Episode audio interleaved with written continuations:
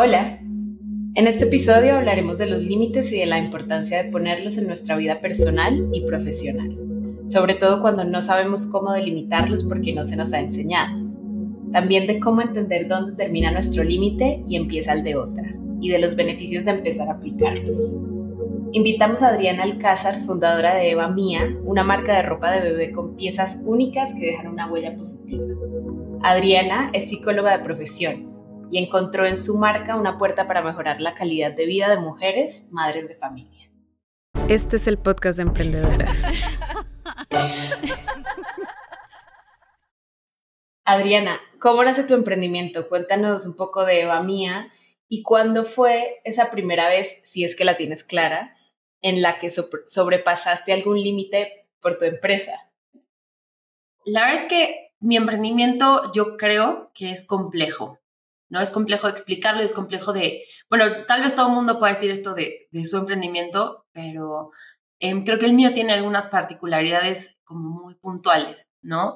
En Eva Mía em, tengo como tres propósitos muy claros em, que son sumamente importantes en, pues en el corazón y la misión de la marca, ¿no? Como bien dijiste, pues es una tienda de ropa para bebés y niños, pero a mí me gusta pensarlo como una plataforma, ¿no? En la que em, tengo la oportunidad de crear comunidad y oportunidades para, para mujeres en situaciones vulnerables.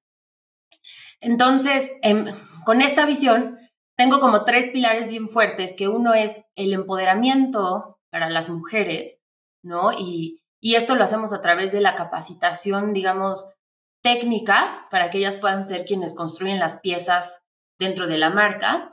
Y también un acompañamiento que para mí como psicóloga es muy importante en relación a la salud mental materna, ¿no? Este es el primer pilar. El segundo pilar es, pues, el diseño. Queremos ser un referente, ¿no? De, de piezas originales, de piezas que sean muy cómodas, que sean sustentables, que los niños disfruten, con los que puedan demostrar personalidad.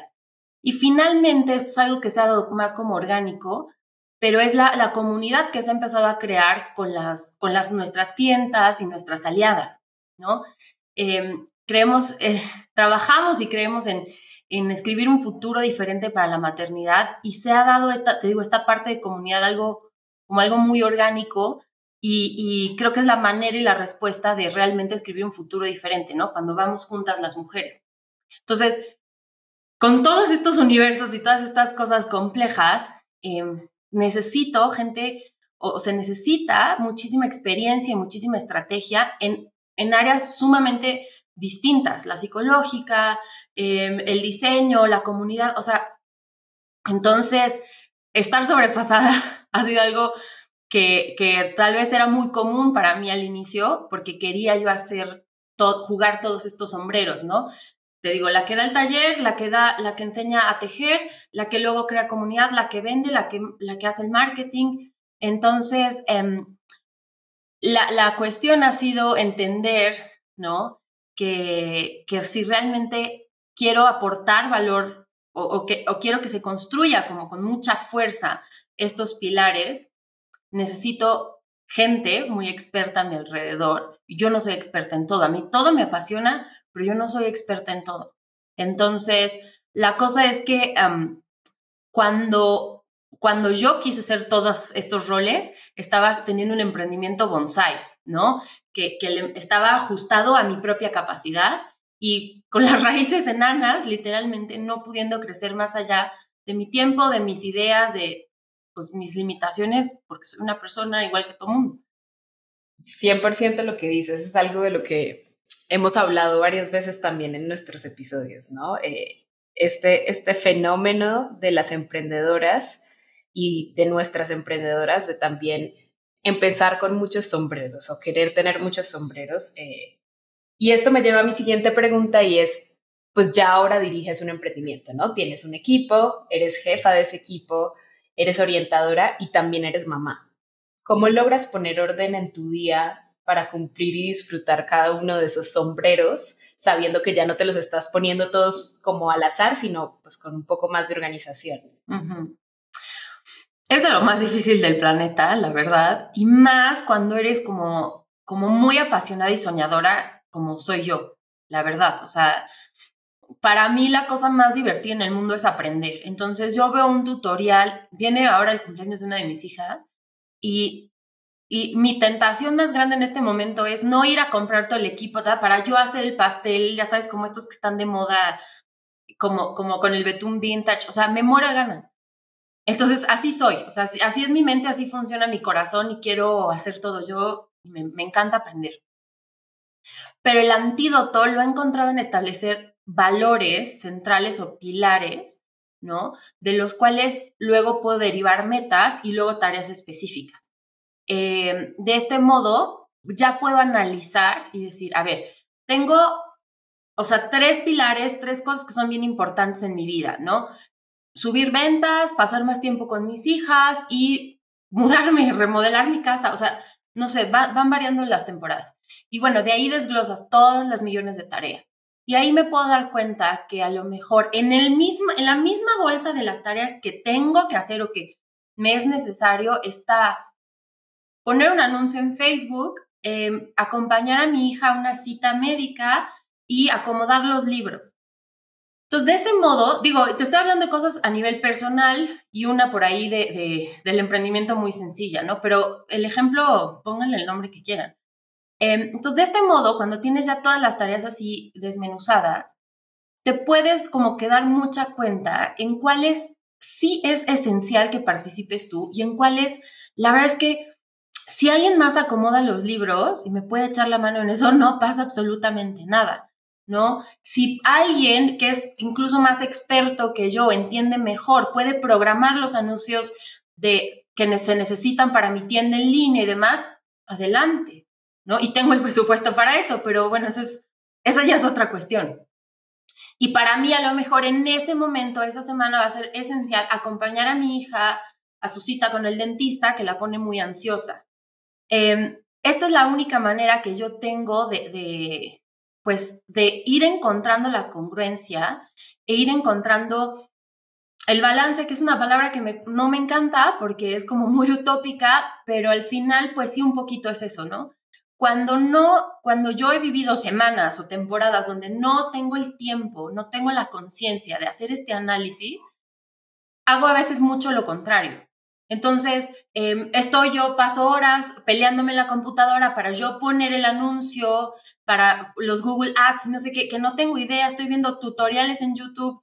Ya perdí dos horas, ya se me hizo tarde para la cita con mi hija y nadie acomodó los libros y luego nadie le habló al cliente que estaba enojado. O sea, las prioridades al revés, porque realmente a veces como que te enganchas en hacer a lo mejor lo más difícil o lo que más curiosidad te da, pero no necesariamente es lo más importante. Entonces, para mí, hacer este balance, hacer este análisis es, es valiosísimo, ¿no? Aprender a delegar, aprender a soltar, porque eso, eso es otra cuestión que a mí me ha costado mucho trabajo, sobre todo, por ejemplo, en la, en la, en la vida personal. Como mamá, con tus hijos, quieres estar cada minuto en todo, hacerlo perfecto. Con mis hijas me pasa mucho. Eh, las quiero peinar y las quiero los moños divinos y, me encantaría que así estuvieran toda la vida. Pero no me da el tiempo, ¿no? Y a veces tengo que delegar y soltar esa, esa comisión, por ejemplo, con mi esposo. Y él tiene otra manera de resolver los peinados muy diferente a la mía. Entonces, es un poco también confiar en las soluciones y en las aportaciones de otras personas. Te di un ejemplo de vida personal, pero esto encaja también mucho en el emprendimiento. O sea, tú a veces tienes una manera de hacer las cosas, tienes un caminito y cuando, cuando no sueltas y no delegas, tampoco te permites nuevas ideas y tampoco te permites posibilidades, aprendizaje, etcétera. ¿no? Y regresamos al punto primero, mantienes tu emprendimiento como enano, como bonsai. Totalmente de acuerdo, creo que es muy valioso el ejemplo que nos das también, como desmenuzar las tareas. Eh, pero acá te quiero preguntar algo, eh, porque a mí me pasa y conozco a personas que le pasan también y es, pues muchas veces aprendemos, pues a los putazos, o sea, muchas veces ya aprendemos cuando nos da un lumbago, nos da depresión, nos da burnout. Eh, ¿Crees que es necesario pasar por eso para entender y poner nuestros límites? ¿O qué dirías justo sobre este tema, ¿no? Como cómo, cómo poder no llegar hasta ahí. Pues mira, como ahí me voy a cambiar como un poquito como terapeuta o muy como psicóloga. Em, cuando estoy en, talleres o en terapia y demás, suelo usar mucho una metáfora de un termómetro, ¿no?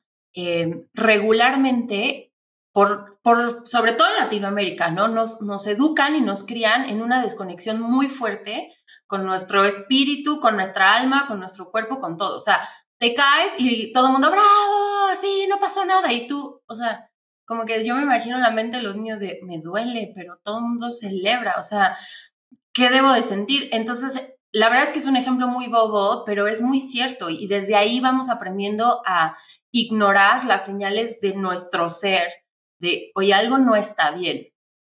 Y regularmente, claro que pues las escuchamos cuando ya nos tumban, ¿no? Cuando se te juntan dos cosas.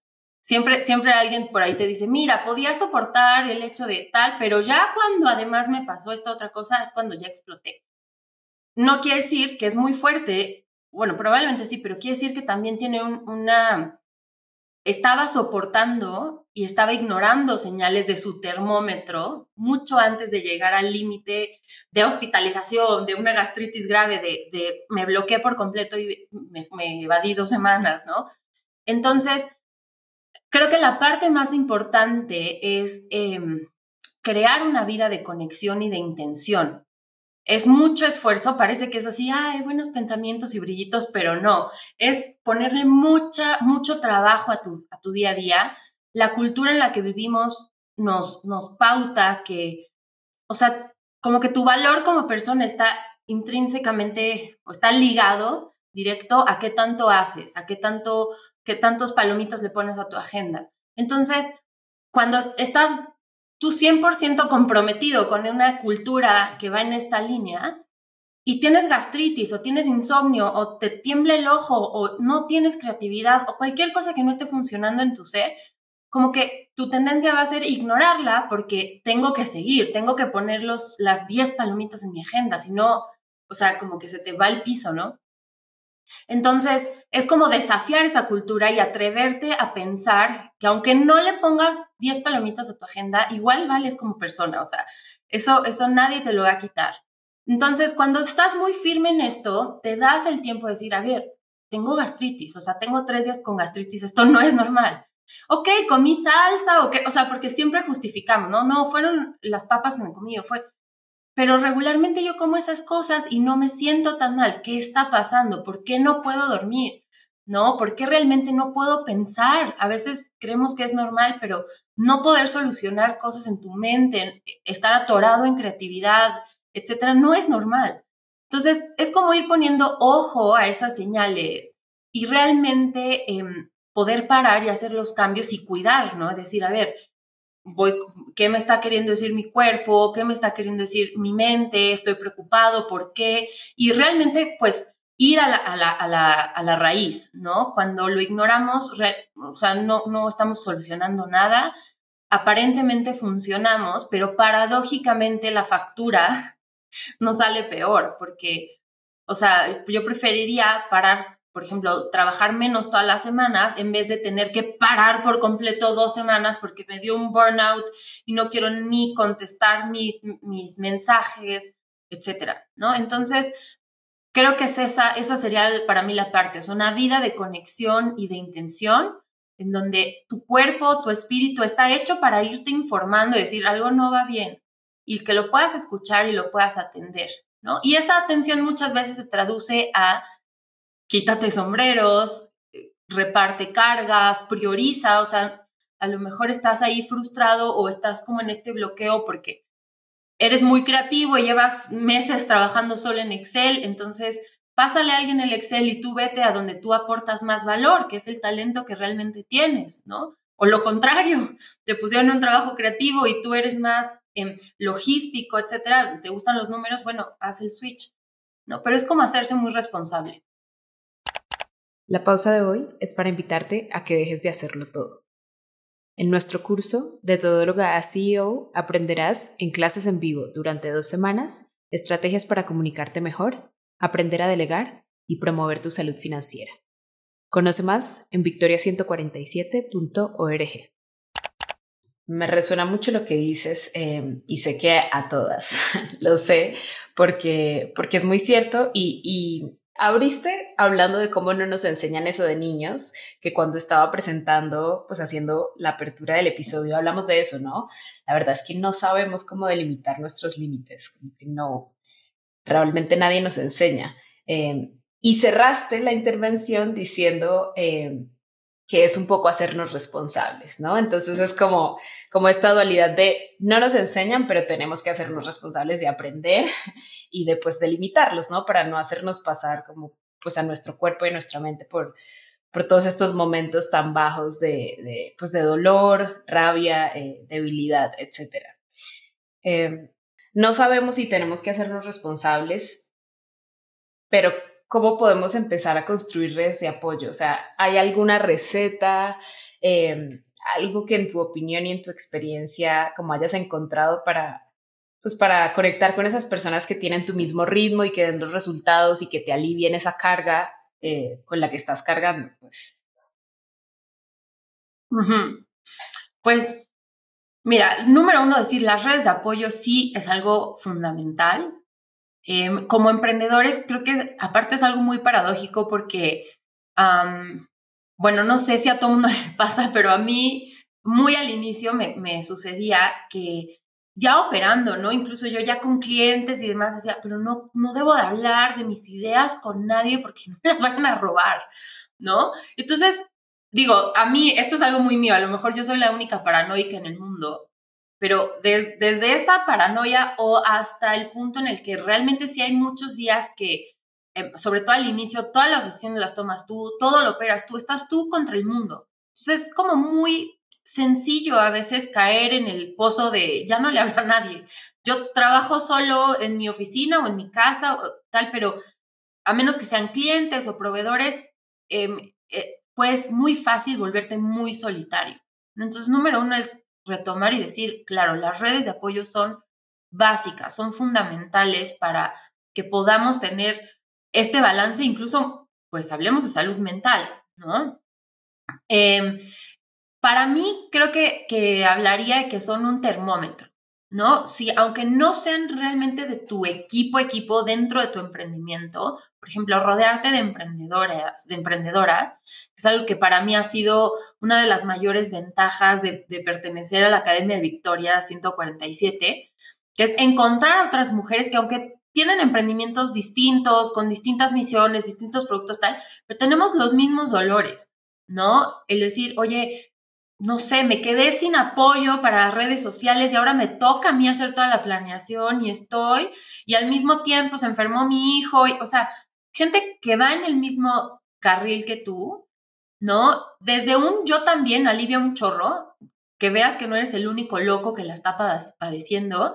Y otra también muy importante a veces es las estrategias que te pueden dar. O sea, alguien que a lo mejor ya estuvo en ese mismo valle de la muerte y ya lo libró, te puede decir, mira, yo hice esto, existen estas herramientas. Entonces eso es como muy valioso, ¿no? Te puede hacer crecer mucho como emprendedor o emprendedora y como persona. Ahora, si eso además es ya dentro de tu equipo equipo, ¿no? O sea, alguien que ya trabaje contigo en lo, digamos, en lo profesional, pues es increíble repartir la carga, lo que decía hace rato, abrirte a nuevas soluciones, abrirte a nuevas ideas, es maravilloso. Incluso diría que también te pueden funcionar como termómetro, ¿no? Que muchas veces tú estás, dices, es lunes, tengo que sacar y tengo, traes mil pendientes y llegas y te ven y te dicen, estás estresada. O sea, ¿qué no dormiste? ¿Qué te pasó? ¿Te ves diferente?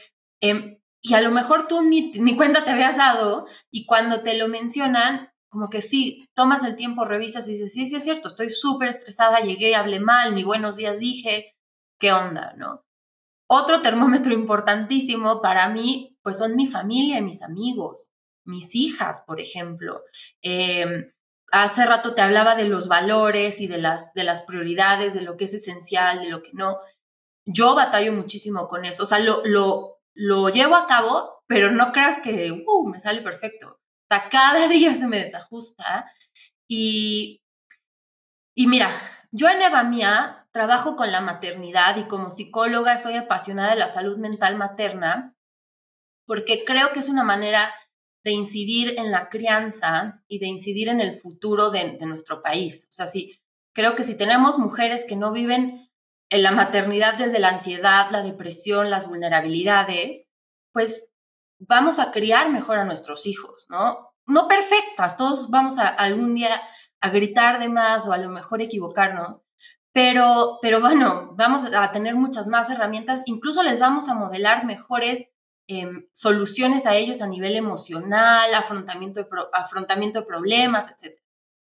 Pero fíjate la paradoja, que es que a mí en esta escala de lo esencial y de valores, si me, si me desajusto, puedo dar toda mi energía a mi emprendimiento, toda mi energía a esta misión porque realmente me apasiona. Y cuando volteo, son mis hijas las que están relegadas y las que, las que tienen una mamá que ha sido negligente esa semana. Entonces, no tendría sentido, no sería congruente. Son ellas también mi termómetro cuando me dicen, mamá, ya tejiste mucho, mamá, ya fuiste mucho, ya practicaste en muchos lados, ya tuviste muchas reuniones. Mamá, juega conmigo, literal. Me parte en el alma, pero es un poco atreverse a ser valiente y decir, sí, sí, cierto, o sea, tienes razón. Igual cuando alguien de tu equipo te diga, oye, me estás hablando grosero, decir, sí, cierto, o sea, estoy estresada, esto es algo mío, ¿no? Em, lo cargo y me hago responsable y veo cómo, cómo le doy la cara, ¿no? Se, necesita mucha valentía porque a veces pues, te puedes enojar más, ¿no? De, no, tú a mí qué me estás diciendo, sobre todo con tus hijos, pero, pero es la verdad, o sea, y esta red de apoyo, te digo, es tu termómetro y al mismo tiempo también tu tu solución, tu cura, para mí es el centro.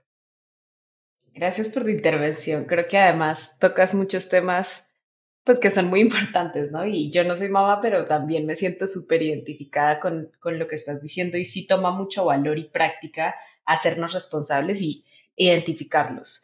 Eh, y hablaste un poco cuando hacías tu intervención de que, era, que había momentos en los que te sentías mamá negligente, entre comillas quiero tocar ese tema de la culpa, ¿no? Que también creo que es muy, es muy real.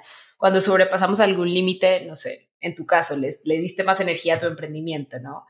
Y te cachas o alguien más te cacha, ¿cómo no te quedas en, uff, me siento fatal, cómo me pude haber permitido llegar ahí, por qué me pasó esto de nuevo? ¿Cómo, lidias tú con eso? Uy, otras de las, de los, de lo más difícil que existe en, en la vida porque sobre todo en el terreno de la maternidad, o sea, bueno, al menos a mí me pasa, ¿no? O sea, soy más, para mí es más fácil perdonarme cosas en mi emprendimiento que, que con mis hijas, ¿no? De todas maneras, soy bien culpígena y me castigo y tal, pero es otro concepto de la psicología que, que está muy de moda ahora, que se, se como que se, se tomó prestado del budismo y, que se está practicando muchísimo en la psicología, que es el, la autocompasión, ¿no?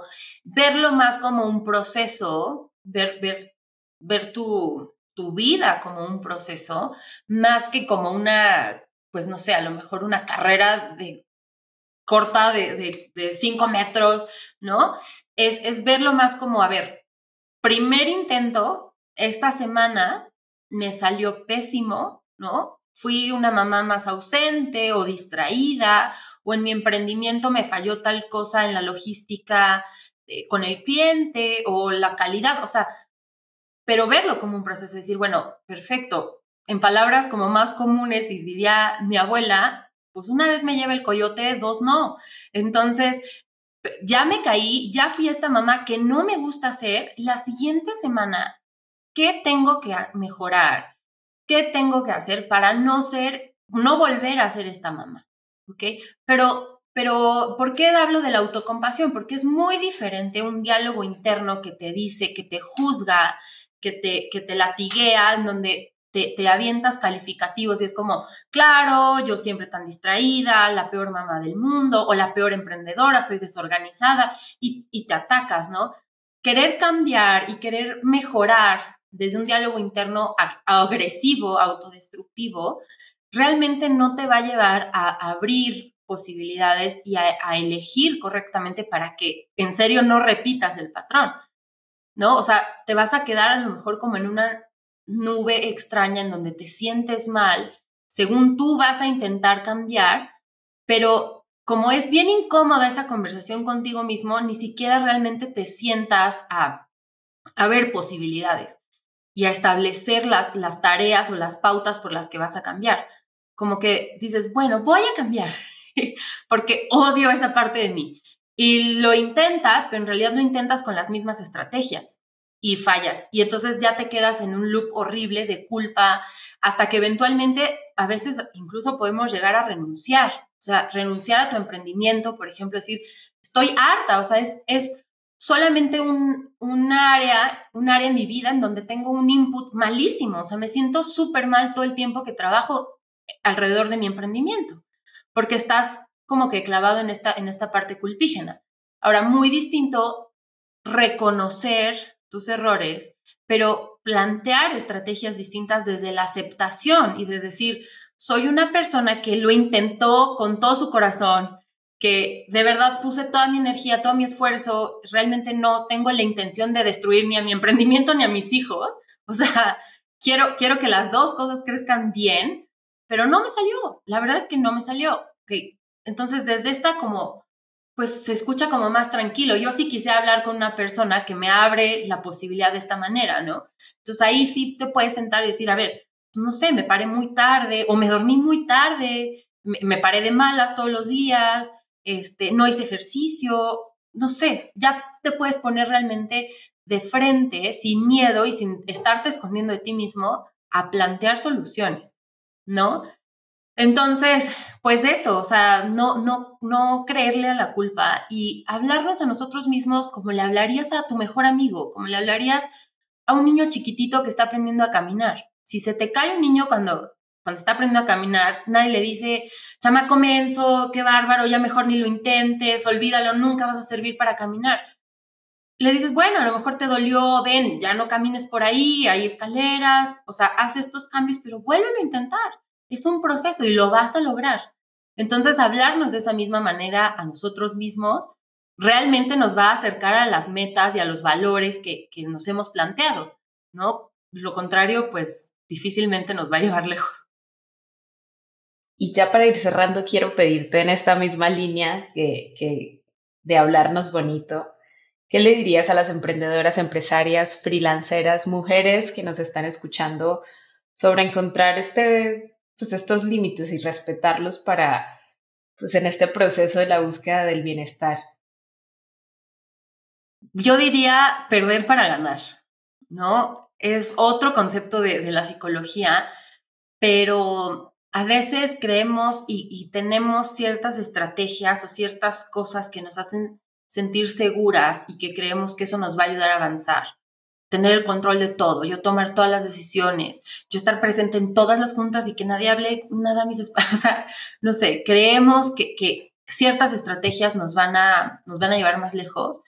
Y muchas de las veces cuando perdemos, o sea, en el buen sentido, perdemos el control, cuando perdemos la última palabra, cuando perdemos X cosas que creemos que son importantes, realmente ganamos influencia, ganamos aprendizaje, ganamos oportunidades. Este, o sea, ¿no? Es cuando, cuando, cuando, sí, perdemos nuestro ego, ganamos muchísimo más de lo que nos podemos imaginar, lo que nosotros mismos podemos generar. Y otra cosa que diría si de plano esto que acabo de decir te suena a chino, mandarín, pues busca recursos, o sea, hay libros, hay, o sea, no todos somos autodidactas, ¿no? A veces necesitas un mentor, a veces necesitas un libro, un podcast, un curso. Victoria 147 está a punto de lanzar uno muy bueno con estrategias para que dejes de ser todóloga. Em, habla con alguien, rodéate de personas que, a, quienes admires y veas que ya lograron esto, ¿no? Te empiezas a convertir sin querer en ellos. O sea, eso les diría. 100% contigo. Y ahorita que dijiste recursos, ¿qué tres recursos nos podrías recomendar si queremos aprender un poco más también del bienestar, la salud mental, los límites? Bueno, hay un libro que a mí me fascina. Lo escuché, la verdad no lo leí, no tengo tiempo mucho de leer, pero se llama Drop the Ball, es de Tiffany Dufu no sé cómo se llama bien su apellido, está buenísimo, sobre todo para las emprendedoras que son mamás, porque ella es mamá de tres y es muy buena, o sea, no es emprendedora, pero tiene una carrera profesional muy exitosa y te habla justo de esta parte eh, de delegar dentro de tu equipo y de delegar también dentro de tu casa. Ella, ella hablando de su pareja, ¿no? Y de otras personas de quienes tuvo que permitir influencia eh, respecto a su casa y a sus hijos. Es, para mí es oro. Tiene muy buenas estrategias para definir nuestros valores, nuestros pilares, etc. Otro libro que me parece buenísimo se llama Beginner's Block de Liz Bohannon. Ese sí lo leí porque la amo, o sea, ella la amo sin control, pero ella habla mucho de cómo crear una vida con propósito y una vida como con, con mucho sentido. Ella es emprendedora, tiene un emprendimiento social, entonces te habla mucho de su experiencia, ¿no? Em, cómo, cómo logró, también es mamá de tres niños, por ejemplo, y cómo logró ir construyendo pues una empresa que es muy, muy grande, em, pero siempre con una, conectada con una misión y como con mucha congruencia hacia lo que ella quería construir en su vida personal, independientemente de su emprendimiento, ¿no? Y otra de las cosas que a mí me funciona muchísimo, no es libro ni es recurso ni nada, es em, tomar literal tres minutos en la mañana y tres minutos en la noche para hacer esta conexión de una vida intencionada y consciente. Entonces, literal, en la mañana los tres minutos los uso para decir, a ver, descargo de cuenta la agenda mental y, ok, resalto en mi mente, porque soy muy visual, estas y estas y estas son los puntos clave de mi día, ¿no? Hoy mi hija va a afrontar este reto, pero yo este, mi esposo aquel, y en el, en, el emprendimiento em, es clave que hoy hable con tal proveedor, ¿no? Entonces, como que digo que estas son mis prioridades, porque en el día sé que voy a tener bombardeo de millones de otras cosas, millones de otros pendientes, y tal. Pero estas tres, estas cinco, esto que ya encontré en la mañana, no se me puede escapar y ahí tengo que estar sí o sí, al 100% de mi energía y, atención, ¿no? Eso lo hago en la mañana y en la noche, y esto sí lo apunto, lo, de la noche, trato de apuntar y decir, em, ¿qué me gustó? No que me salió, no bueno o malo, simplemente qué me agradó, o sea, qué me hizo sentido, qué me hizo sentir cómoda, qué no me hizo sentir cómoda, qué me desagradó, ¿no? A veces, en el termómetro que te contaba, em, en la noche me doy cuenta, cuando estoy apuntando, digo, me duele la cabeza desde las 2 de la tarde. No me había dado cuenta. Wow, ¿por qué? No tomé agua, no manches que no tomé agua. O sea, voy, me tomo un vaso de agua. O sea, literalmente, a veces corremos tanto que, que te llegan a, a mí me llegan a pasar esas cosas. Entonces, esos tres minutos como de conexión ¿no? Me ayuda incluso a decir, mañana me cargo una botella de agua todo el día, no me puede volver a pasar, me voy a enfermar, ¿no? O, me gustó cómo abordé tal conversación difícil. ¿Y qué fue lo que me gustó? Pues que estaba calmada, que no permití tampoco que me agredieran, X. O sea, esa es la manera de capitalizar las cosas que te van saliendo bien en el día y de corregir las que no te van saliendo bien. Entonces, ese siempre es mi mejor, mi consejo base y es mi centro. O sea, si yo no hago eso, empiezo a chorrear aceite. pues Adriana, muchas gracias. Creo que como yo, muchas nos llevamos grandes consejos. Eh, pues gracias por tu tiempo. No, al contrario, gracias por la oportunidad de compartir y conectar en este espacio que amo. Escuchen este podcast que es lo máximo.